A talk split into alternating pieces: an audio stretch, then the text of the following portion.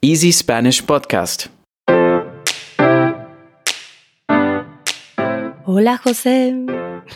Hola Pau, ¿cómo estás? Bien, aquí de visita otra vez con Fran y disfrutando de mi vida en Berlín. ¿Tú? ¿Cuánta envidia me das de que estés ahora mismo en Berlín? Que ya me gustaría a mí estar en Berlín. Pero aquí todo bien, disfrutando, bueno, más que todo agobiándome del calor en Barcelona, en etapa final de exámenes finales y trabajos, con que ya comienzo a ver la luz. ya te queda poco, ya te queda poco. Muy poco, muy poco. Pensándolo, te quería hacer una pregunta eh, hilando de la última conversación que tuvimos el otro día, y es que me dijiste que muchos de nosotros llegamos a Easy Languages a través de Easy German. Y entonces, pues, quería saber cuál era tu experiencia con, con el alemán y con Berlín. ¿Cómo es que llegué a tener una relación con esta ciudad? Y mm, bueno, te platico, yo tampoco conozco tu historia, así que después me gustaría que me la contaras. Pero pues yo me enamoré de un chico alemán hace aproximadamente nueve años y esa fue mi primera relación con el idioma, escucharlo, hablar por teléfono en alemán. Y fue bastante lejana la relación con el idioma porque él hablaba español y lo conocí en México y cuando vine a visitarlo un par de veces, eran muy breves mis visitas, pero hace dos años tuve la fortuna de poderme quedar por seis meses en Berlín y ahí fue cuando desarrollé una relación ya más profunda, en donde encontré mis amigos, mis actividades y en donde conocí al equipo de Easy Languages también. Pero esa es mi historia de por qué llegué a Alemania. Hace poquito, hace poquito le estaba platicando a una amiga que me siento tan contenta aquí, me gusta tanto y me parece muy curioso pensar que creo que nunca se me hubiera ocurrido venirme a vivir a Alemania, pero la vida me trajo aquí y estoy aquí contenta y cada vez que paso tiempo en Berlín me da un poco de miedo porque me empieza a gustar tanto que me quiero quedar aquí más y más. Ya ves, ya, te entiendo muy bien. Berlín eh, tiene como este pequeño efecto de Venus atrapamoscas, ¿eh? Efecto telaraña. Llegas y parece. No te, no te puedes ir y no sabes si es si te quieres ir o, o que no te deja ir. y tú cuéntame, ¿por qué empezó tu relación con Alemania? ¿Por qué empezaste a aprender alemán? Pues mira, eh, hace mucho tiempo, no, tampoco hace mucho. Bueno, hace un tiempo cuando yo todavía estaba en la secundaria y una película, supongo que a mucha gente le sonará, la película se llama Inglorious Bastards de Quentin Tarantino y básicamente mediante esta película eh, decidí aprender alemán porque quería hablar como los personajes. y pues, pues entonces eh, busqué la manera, encontré, el, encontré clases de alemán, comencé a, hacer, comencé a tomar clases de alemán y luego vi que había la oportunidad de irme a Alemania durante el verano para hacer clases intensivas, hacer un curso intensivo. Entonces, eh, eso lo hice durante tres veranos seguidos y el último año, el último año fue cuando me fui a Alemania a hacer un curso intensivo en 2014. ¿Y cuánto tiempo son los cursos intensivos? Son solo tres semanas. Son mm. tres semanas de clase de lunes a viernes por la mañana y un poco y un rato durante la tarde. Y luego tenés todo el día para vos. Estás con gente de todo el mundo. Eh, también con el mismo interés por aprender alemán, eh, gente de, de muchos caminos de la vida, por así decirlo, y está muy guay. Es una experiencia muy bonita. Conocer gente de otro mundo, hacer amigos de una manera internacional y encima aprender un idioma y conocer una ciudad como Berlín. Y ya para rematar, eh, decidí venirme a Alemania, bueno, decidí venirme precisamente a Berlín durante casi un año a hacer mi año de intercambio, mi año de Erasmus. Y esa es mi historia de Berlín.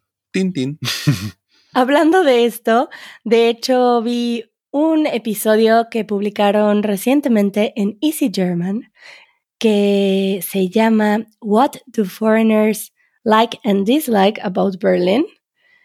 Y lo hicieron porque tuvieron su primer encuentro después de mucho tiempo e hicieron estas entrevistas con la gente que está aprendiendo con Easy German.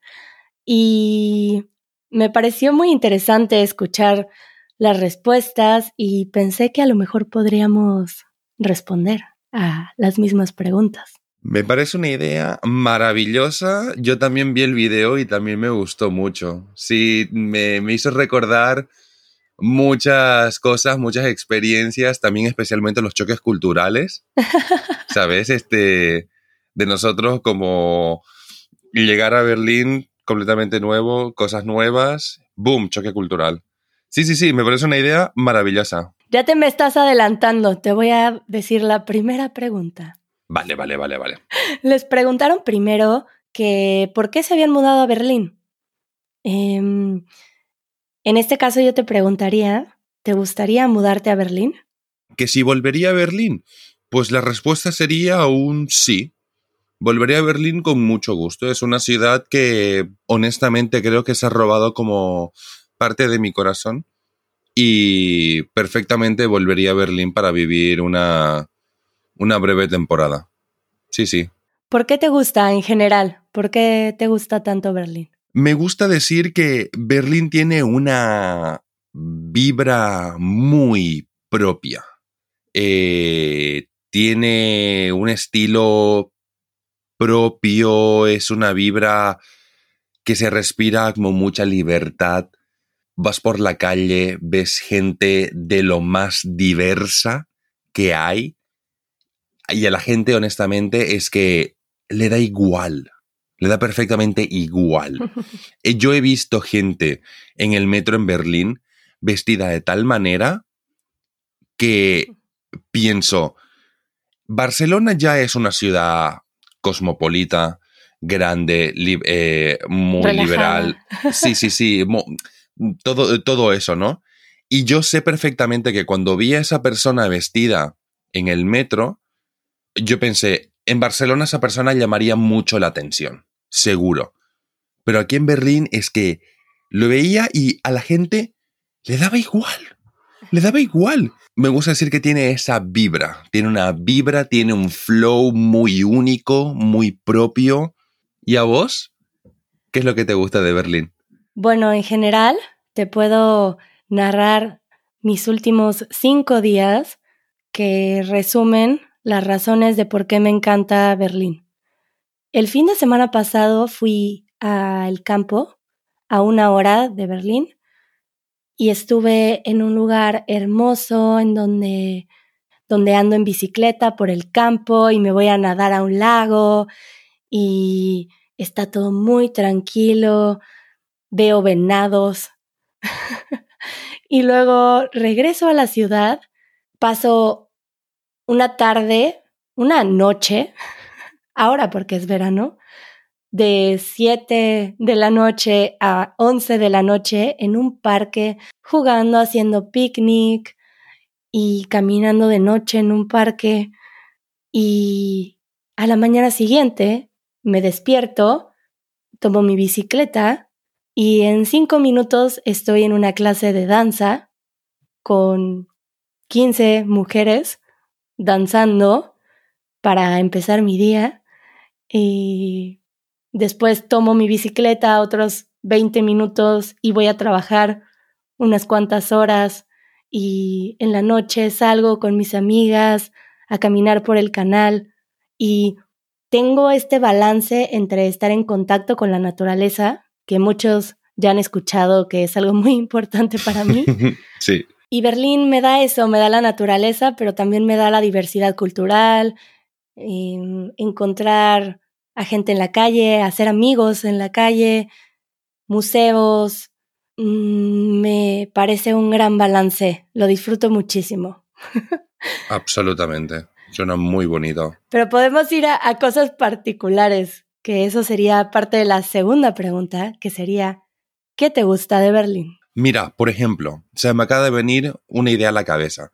Un plan en Berlín, para hacer en Berlín que a mí siempre, siempre me va a apetecer es, por ejemplo, te compras tus cervezas, agarras un, algo de comida, si te apetece hacer alguna barbacoa, por ejemplo, o algo así, y te vas con tus amigos a Tempelhof, que para las personas que no lo saben, eh, Tempelhof es básicamente este enorme aeropuerto abandonado en medio de la ciudad y toda la pista de aterrizaje se ha convertido como en una especie de parque. Entonces, llegas a este escampado enorme, enorme, gigante, donde ves metros y metros, casi kilómetros diría, de puro espacio para pasear, ir en bicicleta, lo que yo también he visto es a la gente le gusta mucho volar cometas ahí, eh, montarse sus, barbacoas con los amigos. Tienen, hay también hasta un pequeño, un pequeño huerto donde vos podés cultivar y hacer tu pequeño huertecito, tu, tu jardín. Y la gente vaya y aproveche el día de maneras muy diversas, ve familias. Vi, de hecho, por ejemplo, la última vez que estuve en Berlín, esto lo tengo que compartir porque me pareció súper adorable, que era un, grupo de amigos tomando una cerveza, gente mayor, en sus ya 30, 40, y llega como una pareja con su, con, su pequeña, y la niña se pone a jugar con la pelota y luego, y luego veo que la madre saca de, de su mochila el biberón para la, la hija y, y las cervezas para los padres. Y dije, e, esto, es, e, esto es divino, esto es maravilloso. O sea, eh, son como estos pequeños detalles que da la vida que a mí me llenan. O sea, Berlín es una ciudad espectacular. ¿A vos qué te encanta? Una de las cosas que me encantan son los saunas. Oh. Ha sido uno de los regalos culturales de Alemania más increíbles para mí, esta cultura del sauna. Bueno, yo no conozco otro país aún en donde existe esta cultura, entonces es bastante nuevo. Para mí fue un cambio radical en mi vida y lo disfruto como pocas personas. De las primeras cosas que hago yo en Berlín es agendar mis días de sauna. Bien hecho. Y hay muchos saunas muy distintos, mm, con diferente movimiento, según en dónde están, eh, qué estilo tienen. Y yo soy súper feliz en los saunas de Berlín. Esa es una.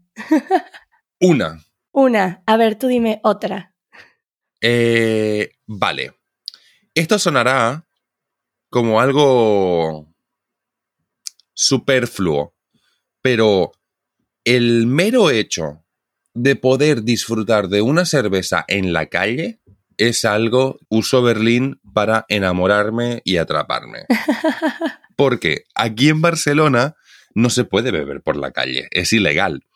Pero en cambio en Berlín sí que se puede. Y algo tan, tan, tan simple, pero al mismo tiempo tan satisfactorio como tomarte unas cervezas en un parque con tus amigos no tiene precio. Honestamente, no tiene precio alguno.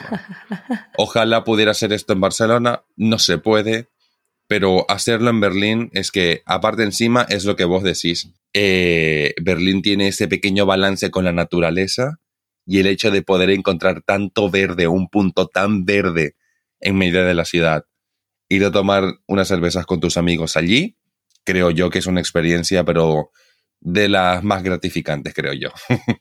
y lagos alrededor. Sí, sí. Bueno, aunque siento que estamos hablando mucho de la parte de verano. Creo que, nos estamos entrando así. que no siempre es así. Sí, sí.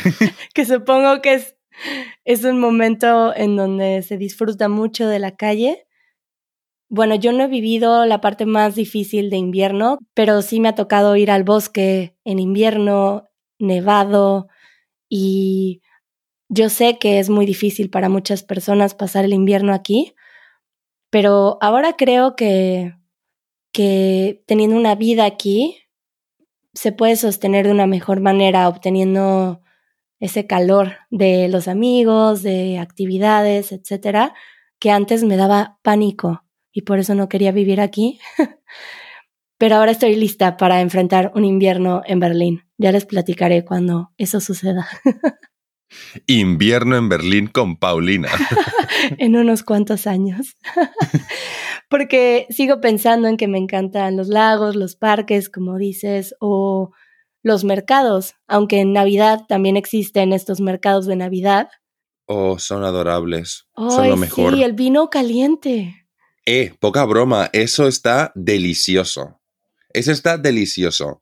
Cuando estás caminando a las 8 de la tarde a menos 2 grados y tenésemos un Glühwein en la mano, se agradece bastante. Bueno, en ese entonces no son 8 de la tarde, son como 5 de la noche. Sí, perfecto. Sí, es verdad, es verdad, completamente.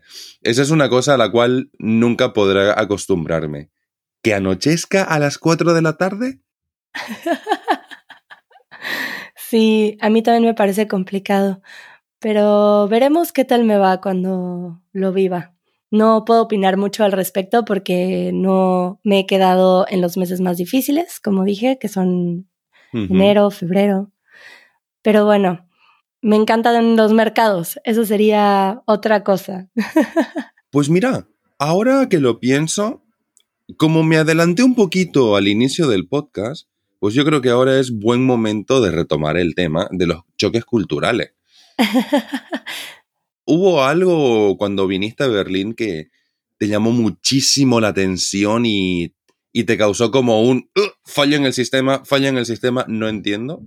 Bueno, yo justo ayer estaba hablando de esto porque es un choque cultural a un grado emocional muy profundo que no te lo puedo explicar, pero yo me sentí muy acompañada cuando supe que era algo muy común, pero para mí uno de los choques culturales más fuertes es la cultura de las compras en el supermercado. Dios mío, sí. La forma en la que existe todo este sistema y estilo de comprar que tú llegas de visita, porque la primera vez que fui, fui en noviembre, ya estaba frío, oscuro, no conocía nada de alemán y fui al súper, al supermercado, y voy en la fila para pagar, un poco nerviosa porque siempre se siente ese nervio de no conocer el idioma y cómo vas a enfrentar esa situación, y sientes la presión de tres personas atrás de ti, así correteándote con su energía de más te vale que te apures.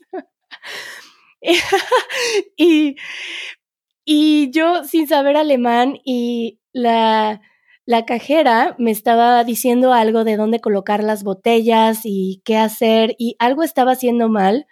Bueno, al grado de que yo regresé una vez del súper llorando y sin compras. Y sin compras. Así como que solamente fue como, ok, no puedo hacer esto y tenía un pánico de ir al supermercado.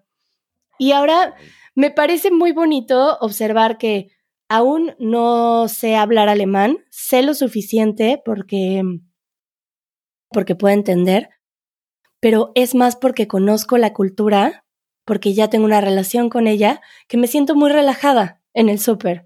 Y ya hasta cosas bonitas me pasan, siento que la gente es más amable, pero esto es porque es un choque cultural muy fuerte, porque no estoy acostumbrada a que las cosas se hagan así. Entonces, eso para mí eh, fue algo que, que tuve que entender poco a poco, porque fue un choque cultural muy profundo. Para la gente que no lo sabe, ir al supermercado aquí eh, hay un una, ritual. Es, es un ritual y uno de los procesos, que es el guardar la compra en las bolsas, es básicamente un deporte de riesgo aquí.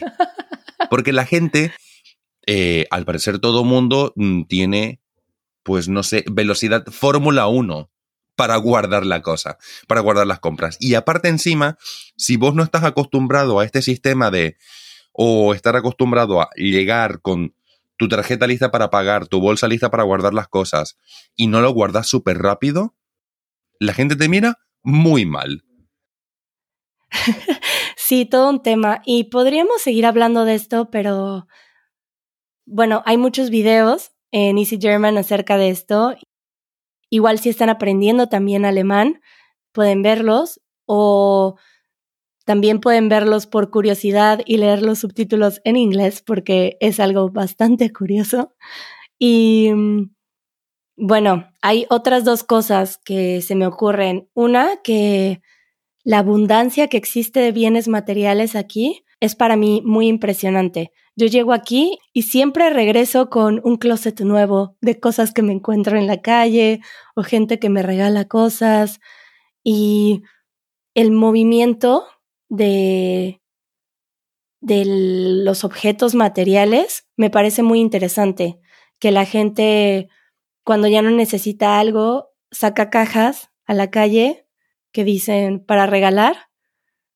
Y entonces vas pasando en la calle y te encuentras con cosas y si lo necesitas lo tomas, si no se queda ahí y alguien más que lo quiera, que lo necesite, lo va a tomar. Y eso para mí me parece algo fascinante y muy increíble. Darle como una segunda vida, ¿no? A, a los objetos. Y otra es que la forma en la que se hacen las relaciones personales, eh, en mi caso de amistades, porque, bueno, cuando me enamoré de este chico estaba en México y, y no entendía.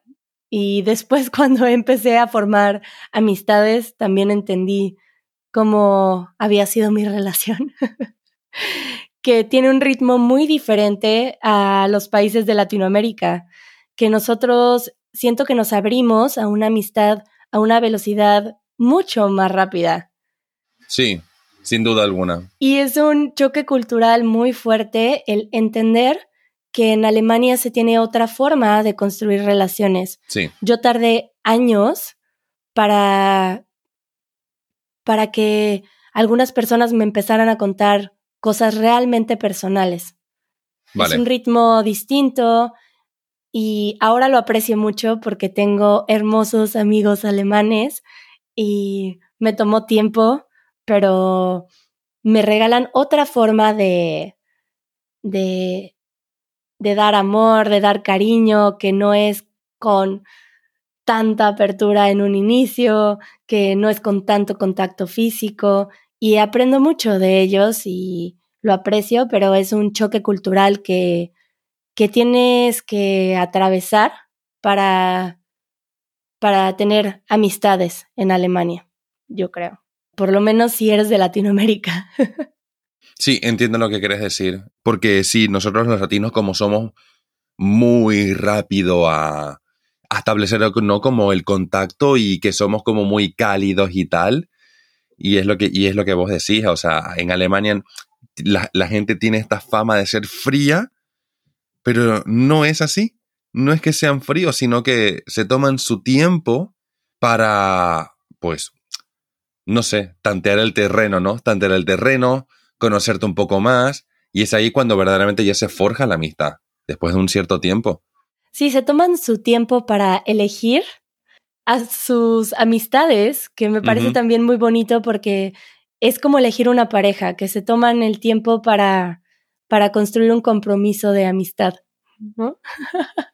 Es como bien se dice, los amigos es la familia que uno escoge. sí, pero es diferente simplemente. Yo siento que yo tengo espacio para un millón de amigos porque a veces vienen, a veces se van, no sé, ¿no? Tengo amigos muy cercanos que no veo en cuatro años y después regresan a mi vida y siempre tengo espacio para conocer un nuevo mejor amigo. y es un movimiento distinto Eh, pero también aprendo mucho de este y soy muy afortunada de tener amigos alemanes porque los considero a mis amigos. Yo no puedo generalizar de las culturas, pero son personas maravillosas. Y mm, bueno, ya hablamos un montón, así que... Eh, creo que... Yo creo que ya tenemos que parar. Sí, yo creo que la gente les habrá quedado muy claro que nos gusta Berlín. ah, sí, y antes de irnos, quería recordarles a todos aquellos que nos están escuchando que en la página del podcast tienen un botón para, para dejarnos mensajes de voz.